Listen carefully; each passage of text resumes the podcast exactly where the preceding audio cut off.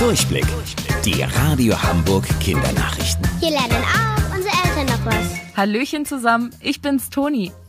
Seit 17 Jahren ist Jogi Löw Trainer der deutschen Fußballnationalmannschaft. Für mich gehört er zum Fußball wie die Buddha aufs Brot.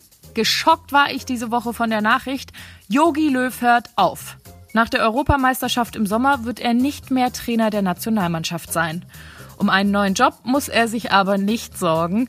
Die Hamburger Hochbahn hat ihm schon ein verlockendes Angebot gemacht. Auf Twitter hat die Hochbahn ein Bild von Yogi als Busfahrer gepostet und schreibt dazu, wir freuen uns schon auf Ihre Bewerbung im Sommer. Bis dahin eine gute Vorbereitungszeit. Hm. Ob er das Angebot wohl annimmt? Weltrekord für Hamburg. Affendame Bella aus dem Tierpark Hagenbeck feiert nächsten Monat ihren 60. Geburtstag. Damit stellt sie einen Weltrekord auf. Als ältester Sumatra-Orang-Utan kommt sie ins Guinness Buch der Rekorde. Das ist wirklich eine starke Leistung. In freier Wildbahn werden Orang-Utans meistens nur 50 Jahre alt. Ihre Zeit im Lockdown verbringt Bella übrigens mit Orang-Utan-Baby Berani.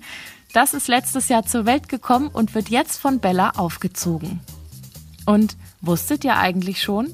Angeberwissen. Orang-Utans haben wie wir Menschen Hände mit Fingernägeln. Zum Essen benutzen sie aber gerne ihre Füße.